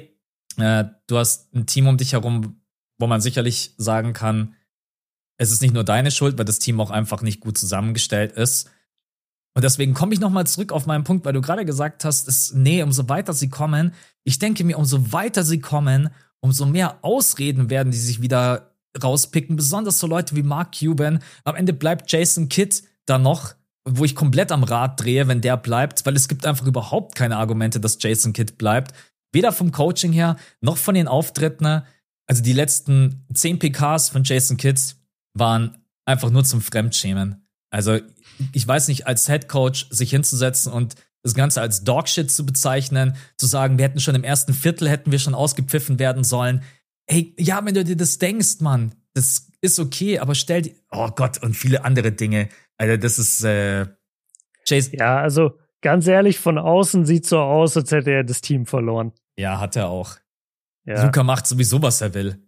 Ganz ehrlich, genau. das ist doch, ähm, und vielleicht ist das auch ein bisschen ein Problem, dass Luca sowieso immer macht, was er will. Egal wer da ist, egal wer kommt, es ist ja, es ist echt schwierig, auch von, auch von der Teamzusammenstellung her. Also meine Idee wäre, pass auf, Play-In verpassen, Jason Kidd feuern. Im besten Fall unter den ersten zehn kommen in der Draft-Lotterie, dann würdest du nämlich den Pick behalten, den du zu den New York Knicks getradet hast. Das ist ja gerade eben ein Thema. Da ist eine Protection drauf, eins bis zehn. Irgendwie, da musst du dir Gedanken machen, was machst du mit Christian Wood? Weil, wenn das so weitergeht und wenn Jason Kidd nach wie vor denkt, Christian Wood ist nicht der Spieler, der bei mir spielt, dann brauchst du Christian Wood nicht verlängern. Verlierst du den ohne Gegenwert. Geil gemacht. Warum hat man ihn noch nicht getradet vor der Trade Deadline? Ich weiß, jetzt wird's richtig hart, aber ich gehe ich geh da jetzt einfach durch. Irving, du musst Irving behalten, ne? selbst wenn du ihm den Max bezahlst. Wenn du Irving verlierst, dann, dann verlierst du wahrscheinlich auch Luca über die nächsten Jahre. Weil was hast du dann noch für ein Team? Was hast du dann noch für ein Team? Du hast Dorian Finney-Smith abgegeben, du hast Dinwiddie abgegeben, du hast dann nicht mal einen zweiten Ballhändler an der Seite, du hast keinen zweiten Superstar, du hast keine Defense mehr, du hast keinen Frontcourt mehr, weil du Christian Wood auch noch verlierst. JaVale McGee kann Jason Kidd ja sowieso nicht leiden, der lässt ihn nicht spielen. Wovon reden wir hier? Luca steht da und hat ein Team, was Trash ist, um das einfach mal so zu mhm. formulieren, oder? Ja, also ich, ich stimme dir eigentlich auch fast in allem zu. Ich sage nur nach wie vor, es ist besser, wenn sie in die Playoffs gehen oder Play-ins, weil so eine Niederlage schmerzt mehr und bleibt länger und ist auch den Fans präsenter, als wenn du die Playoffs verpasst. Das also ist so. Willst du, dass sie, im Play-in, dass sie ins Play-in gehen und im Play-in verlieren? Nee, ich will, dass sie ins Play-In gehen und dann können sie von mir aus auch in die Playoffs gehen. Ich rechne einfach mhm. nur nicht damit, dass sie besonders weit kommen. Ja. Und so oder so wird es dann irgendwo eine Niederlage geben, wo ihnen dann die Grenzen aufgezeigt werden als Mannschaft. Und dieser Moment wird dann schmerzhafter in Erinnerung ah, okay, bleiben und ja. auch bei den Teamverantwortlichen sein, als wenn du jetzt einfach die Playoffs verpasst, weil dann ist so, ja, okay, shit, wir haben es halt nicht geschafft, ist egal. Aber mhm. dieser, dieser einschneidende Moment von, ah, fuck, wir kommen jetzt nicht weiter, wir verlieren hier das letzte Spiel, das ist schon entscheidend, finde ich. Und, und deswegen hätte ich das äh, ganz gerne dabei. Wa was sagst du denn? Also Thema, Thema Luca und Kyrie. Wir, wir haben jetzt viel über Defense geredet und Frontcourt und das, da stimme ich dir auch in allem zu. Da muss eine Veränderung her. Luca und Kyrie habe ich mir auch mal angeguckt. Also Luca ohne Kyrie ist auf dem Papier zumindest ein besserer Spieler. Der trifft deutlich besser, von der Dreierlinie und aus dem Feld, der holt mehr Rebounds, der macht mehr Punkte und sammelt weniger Turnover. Jetzt ist natürlich die Sample Size auch klein, die beiden haben nur elf Spiele zusammen gemacht. Trotzdem finde ich das auch schon irgendwo entscheidend. Glaubst du denn, Kyrie ist wirklich der Spieler, den Luca weiterhin an seiner Seite haben will? Oder ist der überhaupt so happy über dieses Signing oder Trade? Happy glaube ich schon, weil von der Qualität her so einen Spieler an seiner Seite zu haben, das ist seltener. Äh, ich ich habe von Anfang an ein bisschen ge daran gezweifelt, ob das so perfekt zusammenpasst. Ich glaube, die, die größte Geschichte war, Irving ist ein Spieler, der im vierten Viertel halt endlich auch mal übernehmen kann, wenn Doncic vielleicht auch müde ist. Ich glaube, das ist somit der größte Punkt gewesen, auch in Bezug auf die, auf die Playoffs, eine lange Saison. Äh, das Zusammenspiel zwischen den beiden bisher die Sample Size ist halt wirklich unglaublich klein. Also ich wünschte, wir hätten da schon irgendwie 30 Spiele gesehen. Elf Spiele ist natürlich schwer, das Ganze zu beurteilen. Vor allen Dingen, wenn das restliche Team drumherum, was halt auch einfach einen Einfluss hat, weil wenn die alle halt kein Scheunentor treffen, dann werden natürlich auch Luca und Irving komplett anders verteidigt. Aber so ganz zu 100 Prozent überzeugt davon bin ich nicht.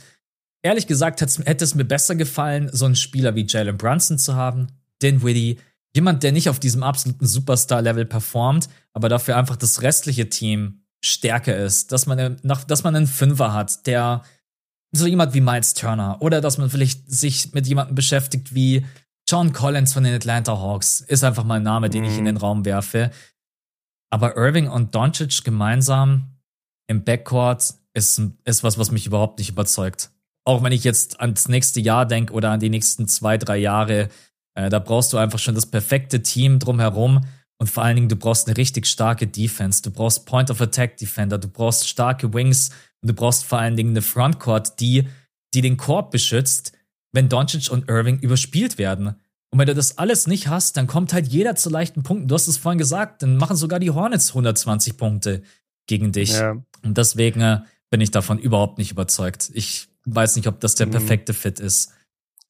Ja, also defensiv, glaube ich, wird es ihnen immer irgendwo das Genick brechen, weil wenn du zwei sehr scoring-lastige Guards hast, die aber defensiv halt dir nichts bringen, dann muss wirklich deine Frontline so auf Bucks-Level sein. mhm. wo dann Lopez steht, wo dann Janis steht, wo da noch ein Middleton steht oder ein Drew Holiday, wo du wirklich drei krasse Verteidiger nebendran hast.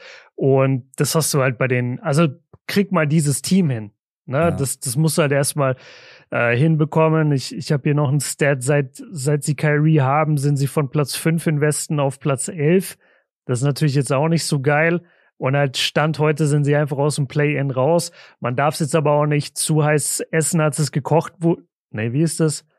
Stimmt schon. Zu heiß, zu heiß essen, als es gekocht wurde oder wie es gekocht wurde, weil ähm, wir wissen, dass die Platz 11 gerade sind und wir wissen, dass aber Platz 4 nur drei Siege mehr hat.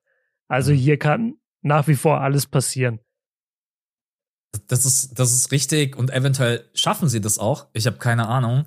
Aber selbst wenn die jetzt noch Platz 4 erreichen würden, würde das meine komplette Meinung über dieses Team kein Zentimeter ändern. Und das ist eben auch die große, das ist auch die große Gefahr, die ich sehe. Wenn die das erreichen, dann sagt Mark Cuban, huh, ja, am Ende hat ja noch alles gereicht, passt ja noch alles. Ja, Jason Kidd, ja, manchmal nicht so. Ja, aber ich mag Jason Kidd, ist mein Buddy. Bleibt mal hier. Äh, ja, oder? Ich glaube, Jason Kidd fliegt. Ich glaube, Jason Kidd fliegt so oder so, weil ich bin mir ziemlich sicher, dass die, dass die Berichte dann bald kommen werden oder spätestens, wenn er gefeuert wird, dass es, sorry, dass es dann plötzlich die Berichte gibt, so ja, Jason Kidd hat das Team verloren, keiner in der Mannschaft hat ihn mehr respektiert, die Leute haben nicht auf ihn gehört und so weiter und so weiter. Also ich bin mir sehr sicher, dass das kommen wird, zumal Jason Kidd halt auch wirklich keinen guten Track Record als Coach hat und bisher auch voll mit seiner Philosophie auf die Schnauze gefallen ist. Äh, leider muss man sagen, war ja mal ein genialer Point Guard in der NBA, aber er ist einfach überhaupt kein guter Coach und das hat er schon vorher bewiesen und beweist jetzt wieder. Und ich glaube einfach, dass Luca nicht noch ein Jahr mit dem macht. Ja, die können halt jetzt nur nicht zwei Wochen vor dem Playoff sagen, wir feuern jetzt unseren Head Coach. Ja, dann ist pures genau. Chaos. Dann ja. ähm, siehst du Imi Odoka als Option im Sommer? Ist genügend äh, Zeit vergangen oder können die Mavs sagen, ey, das war ein Problem der Boston Celtics, für uns ist das komplett egal? Sicherlich gerade der attraktivste Head Coach auf dem Markt. Also das Ding ist, die Mavs hatten in der Vergangenheit auch wirklich immer mal selber intern Stress, genau mit so einem Zeug auch, was Imo Doka jetzt an, an der Hacke hatte. Ähm, Gibt's halt einen Keuschheitsgürtel. Mit auf dem Vertrag obendrauf. Gilt er dann für alle Mavs-Verantwortlichen. Ähm, ich ich, ich finde es eigentlich nur schwierig wegen dem, wie Ime jetzt halt in Anführungszeichen gefeuert wurde bei den Celtics ich, ich weiß halt nicht, was da alles passiert ist, ob wir da wirklich alles gehört haben oder ob da doch noch mehr dahinter steckt, weil es ist so eine komische Angelegenheit mit ihm. Sowas habe ich zum Beispiel auch noch nie mitbekommen, dass ein, dass ein Coach für ein Jahr suspendiert wird. Mhm. Was ist denn das für eine Strafe für einen Coach? Habe ich noch nie gehört. Ähm, Stell dir mal vor, der Coaching. kommt einfach im Sommer wieder zurück. Joe Masula, tschaußen. das wäre krass wenn er einfach wieder zurückkommen würde, so nach einem Jahr. Ähm, ich sag, ich sag dir was vom, vom Coaching-Stil her, glaube ich, würde er sehr, sehr gut passen. Von dem Faktor her, dass er auch ein Ex-Spieler ist, aber deutlich respektierter als Coach, als, als ein Jason Kidd. Dadurch, dass er die Celtics auch so krass hinbekommen hat und da ja auch junges Superstar-Talent in diesem Celtics-Roster war und jetzt eben auch bei Doncic, wobei ich sagen würde, Doncic ist vom, vom, von der ganzen Wahrnehmung her wahrscheinlich nochmal eine Stufe sogar über Tatum. Ich glaube schon, dass es funktionieren würde. Ich glaube schon, dass der die Jungs im Griff hätte. Ich weiß nur nicht, ob es von der Franchise her funktioniert. Weißt du, wie ich meine? Ja. Was mir auch gefallen würde, ich weiß natürlich nicht, wie groß der Einfluss da von dem neuen Head Coach ist, dass äh, Imi Odoka kommt und sagt, das ist unser Team und das Team brauche ich. Bei Jason Kidd, ich habe irgendwie das Gefühl, dass Jason Kidd keiner ist, der sagt, okay, das sind unsere Schwachstellen, hier müssen wir was machen. Wir brauchen den Free Agent, wir müssen da und dahin traden. Und das traue ich Imi Odoka einfach eher zu. Er sagt, das ist mein Spielstil. Ich brauche irgendwie, ich brauche Flügelspieler, die ich switchen kann, die Irving und äh, Doncic helfen können. Ich brauche auf jeden Fall Größe im Frontcourt. Dass ein neuer Headcoach vielleicht auch einfach mit einer neuen Spielidee reinkommt, die Nico Harrison auch als GM aufnimmt, die Mark Cuban vielleicht auch aufnimmt, dass vielleicht auch so frischer Wind einfach mal reinkommt und man nicht die ganze Zeit immer nur auf diesem Team beharrt, wo man sich denkt, ja, wird schon irgendwie. Das, alleine deswegen mhm. würde ich mhm. das einfach extrem mögen. Also alleine schon, weil ich schon Jason Kidd als Head Coach einfach nichts halte. Und davon lasse ich mich auch nicht abbringen. Ähm, ich, der würde auch von mir keinen neuen äh, Posten bekommen, wenn der jetzt mal geht. Weil das einfach, du hast gesagt, sein Track Record ist einfach schlecht äh, was mhm. er bisher bei den Maps gezeigt hat, ebenso. Und deswegen, um dieses Thema kurz abzuschließen, Ime Odoka als Option. Ich glaube, als Maps-Organisation wäre mir das jetzt nicht egal. Ich würde mit ihm schon das Gespräch suchen, um herauszufinden, was da passiert ist bei den Boston Celtics. Das einfach nur zu ignorieren, das darf man, glaube ich, nicht als Verantwortlicher. Und wenn ich das dann geklärt hätte, würde ich sagen, okay, wir nehmen dich unter Vertrag. Das wäre mhm. mein, wär, wäre meine Herangehensweise. Aber Wer bin ich schon? ja, du, du, bist, du bist die rechte Hand von Popovic. Wenn ich mir die letzten sechs Spiele der Mavs jetzt angucke, und es sind wirklich nur noch sechs Spiele, das geht jetzt so schnell. Wir haben die Sixers, die Heat, die Hawks, die Kings, die Bulls und die Spurs. Ich sag dir ehrlich, auf den ersten Blick habe ich gedacht, ja, okay, die Mavs können vielleicht zwei gewinnen. Mhm. Mehr, mehr sehe ich tatsächlich nicht. Tue ich Ihnen da Unrecht? Sixers, Heat, Hawks, Kings, Bulls, Spurs. Ich sage, sie gewinnen zwei. Ja, ja, es sind viele Teams mit dabei, die gerade eben auch nicht konstant sind. Also Philly hat die letzten drei Spiele verloren. Ähm, kann aber auch natürlich sein, dass Embiid ja, sie unterm Kopf. Sorry, also ne, genau, die, die verlieren gegen die Nuggets ohne Embiid und sowas. Also wenn wenn Embiid spielt und die spielen gegen die Mavs, dann hauen die Sixers die weg. Sollte normalerweise so passieren, ja. Aber manchmal habe ja. ich auch gelernt, dass das Logische dann nicht das, was in der NBA passiert. Bei den Miami ja. Heat, du hast es selber am äh, Samstag auf Sonntag live erleben dürfen. Die können zwei Viertel spielen wie ein Eastern Conference Finals Teilnehmer und dann plötzlich brechen die komplett ein. Das ähm, ist ein Spiel, was sie auch verlieren können, was sie aber auch gewinnen können. Die Atlanta Hawks ähnliches, also auch die sind in der Saison komplett unberechenbar. Ich glaube, wer ihnen richtig wehtun kann, sind die Kings mit ihrer Art und Weise, wie sie, offen, wie sie ihre Offense spielen in dieser Saison. Die Bulls sind in den letzten Wochen auch gar nicht so schlecht unterwegs, muss man ehrlich sein.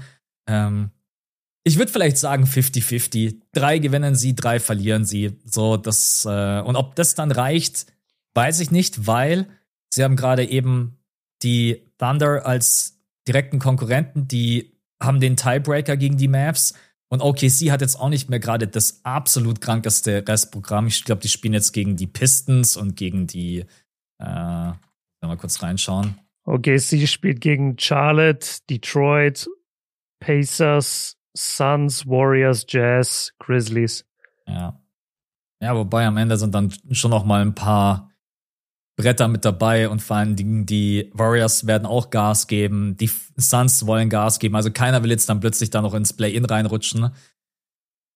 Ja, also ich sag 50-50. Sie gewinnen drei Spiele und sie äh, verlieren drei Spiele. Und ob das dann am Ende reicht, das hängt auch ein bisschen von der Konkurrenz ab muss man sagen. Also es wird schwierig. Wenn sie jetzt drei Spiele gewinnen, dann stehen sie 40-42 nach 82 Spielen. Und das wird dann schon eng. Ich greife mal ein bisschen vor, weil wir haben ja eigentlich auch noch die Lakers heute im Programm. Und ich habe mir das nämlich angeguckt. Ich dachte mir, okay, was für eine Bilanz brauchst du denn, um in die Playoffs zu kommen? Und dann habe ich mir so die letzten fünf, sechs Spielzeiten angeguckt. Und wenn du da eine Bilanz hattest von 41 oder 42 Siegen, warst du eigentlich immer drin. Mit 39 oder 40 wird schon eher eng. Mhm. Äh, ich will es jetzt nicht komplett ausschließen, aber das, das wird dann schon verdammt eng, zumal wir halt in dieser Saison irgendwie zwölf Teams haben, die alle 39 oder 40 Siege einfahren können im Westen. Also ich finde das ist noch lange nicht in trockenen Tüchern und ich bin nicht ganz so optimistisch, was die, was die Siege angeht, nachdem wir jetzt halt vor allem diese zwei Niederlagen gegen Charlotte gesehen haben.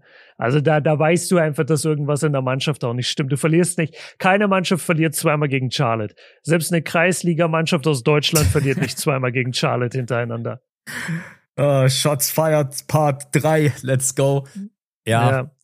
Ähm, ich glaube, was auch ein großes Problem ist, dass plötzlich ein Team wie die Pelicans äh, wieder am Start sind. Die haben jetzt fünf Spiele in Folge gewonnen. Die habe ich ehrlich gesagt mhm. schon draußen gesehen. Ja. Ich glaube, wir haben das, glaube ich, sogar in einem unserer die, letzten. Die Thunder Pod auch. Also vor zwei Wochen oder so hat kein, keiner von uns an die Thunder gedacht. Plötzlich sind die wieder drin. Ja. Dann die Timberwolves haben Towns wieder zurück. Die haben jetzt auch vier, vier Spiele in Folge gewonnen. die haben einfach die Warriors weggehauen. Ja, der, der, das war ja, mega ja, weil die Warriors das auch am Ende selber weggeworfen haben, dieser ja. Turnover, und dann kommt Towns und drückt er den Transition-Dreier so eiskalt ins Gesicht. Ja, da habe ich mir auch gedacht, ey, es gab doch so lange eine Zeit, wo es immer diese Gerüchte gab, Towns zu den Warriors, das wäre der beste Fit. Ja. Und dann stellt er sich dahin irgendwie zwei Spiele zurück und nimmt einen Transition-Dreier zur Führung. Das war schon geil. Ja. Also 42 Siege holen die ganz sicherlich, äh, holen sie sicher nicht mehr. Da müssen sie jetzt aus den letzten sechs, fünf gewinnen und das ja. sehe ich überhaupt nicht. Es, ich glaube, sie schaffen es ins zweite Play-In also neun oder zehn. Sie werden sich okay. da eventuell irgendwie reinmogeln. Vielleicht wird ihnen jetzt auch bewusst, hey, die Saison steht jetzt wirklich auf dem Spiel. Wenn wir uns jetzt nicht zusammenreißen, dann können wir sechs Monate, sieben Monate können wir in den Sommerurlaub gehen, weil wir es einfach nicht gepackt haben, uns am Ende zusammenzureißen. Aber ja, die anderen Teams werden dir ganz sicher, die werden dir sicher keinen Gefallen tun. Also OKC sieht richtig gut aus dafür, dass sie noch so jung sind und ohne Chad Holmgren. Über die Lakers sprechen wir gleich noch. Die Pelicans haben aus den letzten zehn Spielen sieben gewonnen. Äh, die Warriors wollen da auch unbedingt rein. Ja, jetzt wo ich es gerade eben so aufzähle, äh, das wird echt, das wird super eng. Das, das wird, eng, überhaupt auf die zehn zu kommen, ja. ja. Also Lass, lass jetzt mal die Mavs zumachen. Wir wollen noch kurz über die Lakers reden und über das LeBron Comeback, was das jetzt bedeutet, wo sie dann möglicherweise landen. Und die sind halt auch direkter Konkurrent von den Mavs. Die sind mhm. auch, die haben den gleichen Racket. Die haben 37, 38. Die haben den gleichen Racket. Schau mal kurz. Nee, sorry, sorry, die Mavs haben 37, 39 Stand heute. Also die haben schon einmal mehr gespielt, einmal mehr verloren. Mhm. Deswegen stehen die Lakers auch aktuell vor ihnen. Aber also sie teilen sich die Siege gerade mit den Thunder und mit den Lakers. Und deswegen lass auch mal kurz über die Lakers jetzt sprechen. Ja, Wunderheilung bei LeBron James. Also irgendwie von heute auf morgen. Es, äh, es hieß so lange, dass man gar nicht weiß, ob er überhaupt noch spielt. Jetzt in der regulären mhm. Saison. Dann hieß es eventuell in der letzten Woche kann er mitwirken. Also das wäre dann quasi die nächste Woche gewesen. Die haben am Sonntag, den 9.4. ihr letztes Spiel. Und dann heißt es, dann, dann ging irgendwie alles so schnell. Ich habe das dann auch irgendwie nur mitbekommen, weil unsere Community ja dann immer sehr aktiv ist. Und Max, guck ja. mal, LeBron James spielt eventuell. Dann war es doubtful. Äh, dann hieß es plötzlich, er macht das Warm-up mit und dann ja, LBJ spielt. Und du denkst dir so, hä, what the äh, hell? Äh, und dann ja. kam er von der Bank. Er hat jetzt da äh, sicherlich noch nicht diesen mega großen Impact gehabt. Äh, ja, ich weiß, ach, keine Ahnung, die Lakers sind für mich auch so unberechenbar, weil dieses Spiel gegen die Bulls hätte man auch nicht verlieren müssen. 118 zu 108. Nee. Die Defense war erschreckend schwach, was ja in den letzten Wochen bei den Lakers immer extrem gelobt wurde. Jetzt hat man, krass, die haben jetzt eine richtig fette Pause gehabt. Die spielen jetzt erst am Donnerstag wieder. Am 30.03. 2 Uhr nachts. Also die haben am Sonntag gespielt und spielen jetzt am Sonntag dann äh, am Donnerstag gegen die Bulls. Also dann quasi wieder gegen Chicago. Und dann genau, haben sie noch die, auswärts. Genau, dann haben sie noch die Timberwolves, die Rockets, die Jazz, die Clippers, die Suns und die Jazz. Aber du wolltest sicherlich jetzt erstmal über LBJ sprechen. Ich bin also da. Ich wollte, ja. Ich bin da aktuell ein bisschen zwiegespalten, weil LeBron James halt in der Saison auch schon ein paar Spiele mit dabei hatte, wo er von den Stats sehr gut aussah, aber es war halt eigentlich kein gutes Spiel. Aber natürlich bist du irgendwie mit ihm definitiv besser, weil er dir halt normalerweise einfach 30 Punkte gibt. Und das ist bei den Lakers mhm. einfach, hast du niemanden, wo du dich darauf verlassen kannst. Normalerweise würde ich sagen, das ist AD sein Job, aber er hat es gegen die Bulls jetzt auch wieder nicht gemacht, obwohl Vucevic nach wie viel Minuten? Zehn Minuten gefühlt runter musste hat dann gegen Drummond und gegen Patrick Williams spielen müssen. Ne? Also deswegen, LBJ ist halt wichtig, einfach nur vom Scoring her. Nicht von der Defense, sondern jemand, der dir vorne einfach diese 30 bis 40 Punkte gibt. Okay, also erstmal zu LeBron. Es ist witzig, dass er gesagt hat, zwei Ärzte, bei denen er war, haben gesagt Season-Ending Injury. Mhm. Also er soll, er soll sich operieren lassen und die Saison ist vorbei. Und dann meinte LeBron, ja, und dann bin ich zum LeBron der Füße gegangen und der hat mich wieder hinbekommen und spielen lassen. Also das ist eine unfassbare Alltime-Formulierung jetzt schon. Was und meinte er damit? Ich habe es immer nicht gecheckt, aber ich habe mich nicht getraut, jemanden zu fragen. Jetzt mache ich es vor 15.000 Zuhörern. Erklär mir das bitte, ich check's nicht. Was, was meint er damit? Also ich denke halt, er, er, will letztendlich einfach sagen, er ist halt zu einem Arzt gegangen, der der krasseste in seinem Feld ist und okay. der hat gesagt, du musst nicht spielen. Äh, okay. nee, du, du kannst wieder spielen und die anderen haben halt sich irgendwie nicht getraut. Ich traue der ganzen Sache ehrlich gesagt ich insofern nicht. nicht, dass ich jetzt wirklich ein bisschen Sorge habe, ey, was, wenn der sich jetzt wieder schnell verletzt? Weil durch den Schmerz spielen schön und gut und mal kurz hinbekommen schön und gut. Der Mann ist aber auch 38 Jahre alt und hat 20 NBA-Saisons in seinem Körper. Ich weiß halt nicht, ob das so richtig ist, aber am Ende kennt er seinen Körper am besten oder die Ärzte, die ihn betreuen. Ähm, und das, das müssen die am Ende wissen. Ich finde es erstmal sehr gut. Ich finde es ein sehr starkes Zeichen, dass er wieder gekommen ist, dass er sich jetzt nicht ausruht. Finde ich wirklich. Ähm, ist, ist auf jeden Fall bemerkenswert und sollte man respektieren. Du hast die Lakers Defense angesprochen, die ist eigentlich nach wie vor jetzt bis auf wenige Ausnahmen hier und da mal ist die eigentlich schon eine Bank, weil die sind seit dem All-Star Break haben die eine Top 5 äh, Defense mhm. und das auch wirklich halt durchgängig über weiß ich nicht wie viele Spiele jetzt. Diese letzten sieben Spiele finde ich jetzt zum Beispiel bei den Lakers viel leichter zu gewinnen als das, was wir gerade bei den Mavs besprochen haben. Also nochmal für alle, die haben jetzt die Bulls, die Wolves, die Rockets und die Jazz. Das, die vier sind auswärts. Und dann spielen sie zu Hause gegen die, gegen die Clippers, die Suns und die Jazz. Also da denke ich mir, drei Siege, vier Siege sind da eigentlich easy machbar. Was heißt easy, aber sind machbar. Und dann wärst du so bei deinen 41, 42 Siegen nämlich. Ja. Und dann würdest du dich zum Beispiel viel besser positionieren als das, was ich jetzt von den Mavs erwarte in den nächsten zwei Wochen. Mhm. Und ich glaube wirklich, dass die Lakers das hinbekommen werden, dass die an die neun gehen oder vielleicht sogar an die acht, auf jeden Fall ins Play-In, aber dass die schon in diesen Play-Ins mittlerweile relativ safe sind, wenn ich mir angucke, wer bei ihnen spielt, wie gut sie verteidigen und vor allem, äh, dass LeBron jetzt auch noch zurück ist. Ich glaube schon, dass das funktioniert. Sie haben es halt in der eigenen Hand. Sie sind gerade eben auf Platz neun. Also rein theoretisch könnte man jetzt auch einfach sagen, ihr müsst nur eure restlichen Spiele gewinnen bin mir ziemlich sicher, ja. sie werden nicht alle Spiele gewinnen. Du musst jetzt halt am Donnerstag, das Spiel musst du gegen die Bulls, das ist Must-Win. Da gibt es halt einfach überhaupt keine Ausreden. Allein, alleine für die Psyche. Ja. Weil du musst überlegen, Patrick Beverly hat die richtig gedemütigt mit der Too-Small-Geste gegen ja. LeBron. Dann musst du überlegen, dass äh, Anthony Davis aus Chicago kommt ja. So, und wenn die Lakers jetzt nach Chicago gehen und er hatte jetzt ein schlechtes Spiel zuletzt gegen die Bulls, aber bei sich zu Hause im Staples Center oder Crypto.com Arena, whatever. Wenn der jetzt in Chicago auch ein schlechtes Spiel abliefert und die Lakers verlieren, dann ist es mental wieder schwierig. Dann mhm. sind die mhm. Jungs gebrochen. Die ja. müssen da, die müssen jetzt dominieren gegen die Bulls. Die müssen die weghauen mit 20 und dann diese letzten fünf Spiele einfach wirklich selbstbewusst reingehen. Sehe ich genauso. Vor allen Dingen, du musst dann ran gegen die Timberwolves und die haben aktuell wieder ziemlich gute Laune, so was ich mitbekommen habe. Also klar, mhm. Towns ist wieder zurück, Edwards spielt eine brutal starke Saison, weil dann Gott sei Dank auch keine so schlimme Verletzung wie erst vermutet. Dann spielst du gegen die. Ja, aber Hauptsache bei unserem Community-Trip war Ja, raus. ja. Danke hab, dafür. Ja, ich habe an euch gedacht. Ja, richtig, richtig Ey, mies. Was ein Lappen. Spaß. Dann spielst du gegen die Rockets die man schlagen muss, aber auch gegen die hat man erst vor zwölf Tagen verloren.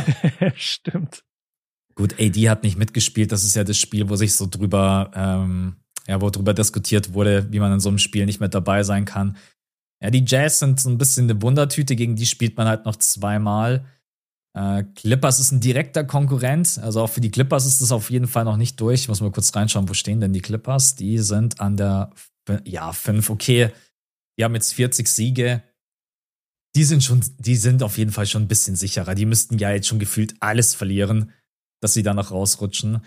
Bei den mhm. Phoenix Suns kommt, wenn ich das richtig mitbekommen habe, am Mittwoch oder Donnerstag kommt äh, Kevin Durant wieder zurück. Also eigentlich wäre es gut, man gewinnt gegen die Bulls, man gewinnt gegen die Timberwolves, man gewinnt gegen die Rockets und ist dann eventuell schon fast safe im Play-In.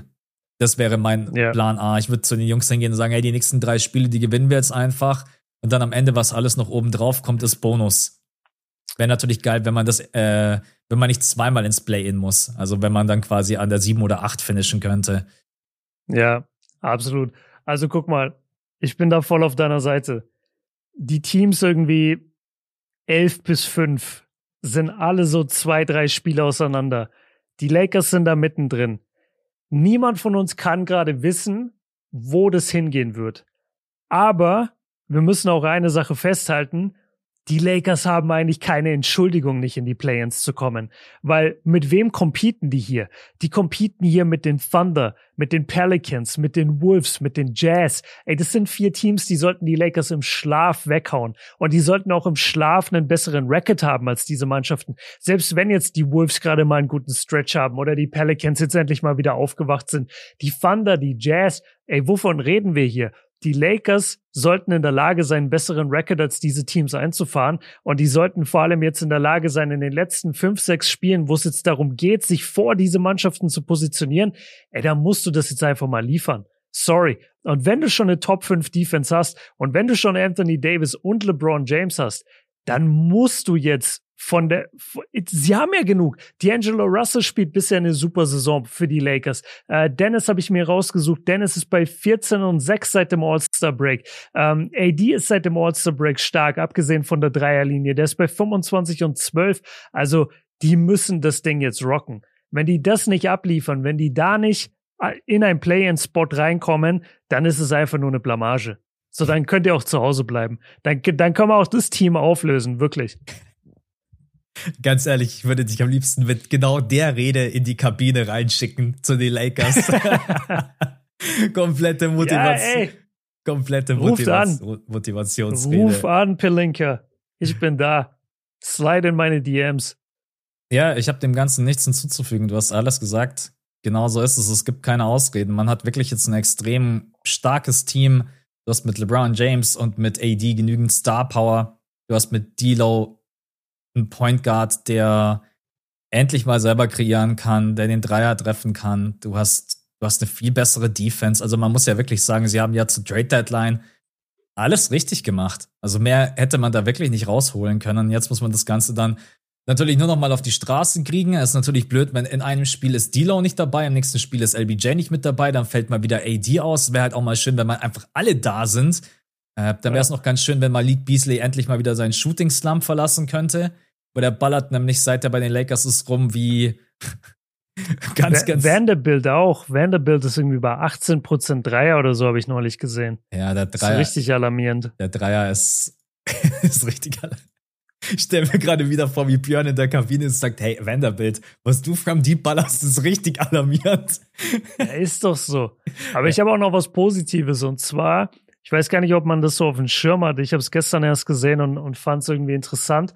Die Lakers sind einfach das Team mit den meisten Freiwürfversuchen, mit den zweitmeisten Freiwurf-Makes und sie ziehen die meisten Fouls in der NBA.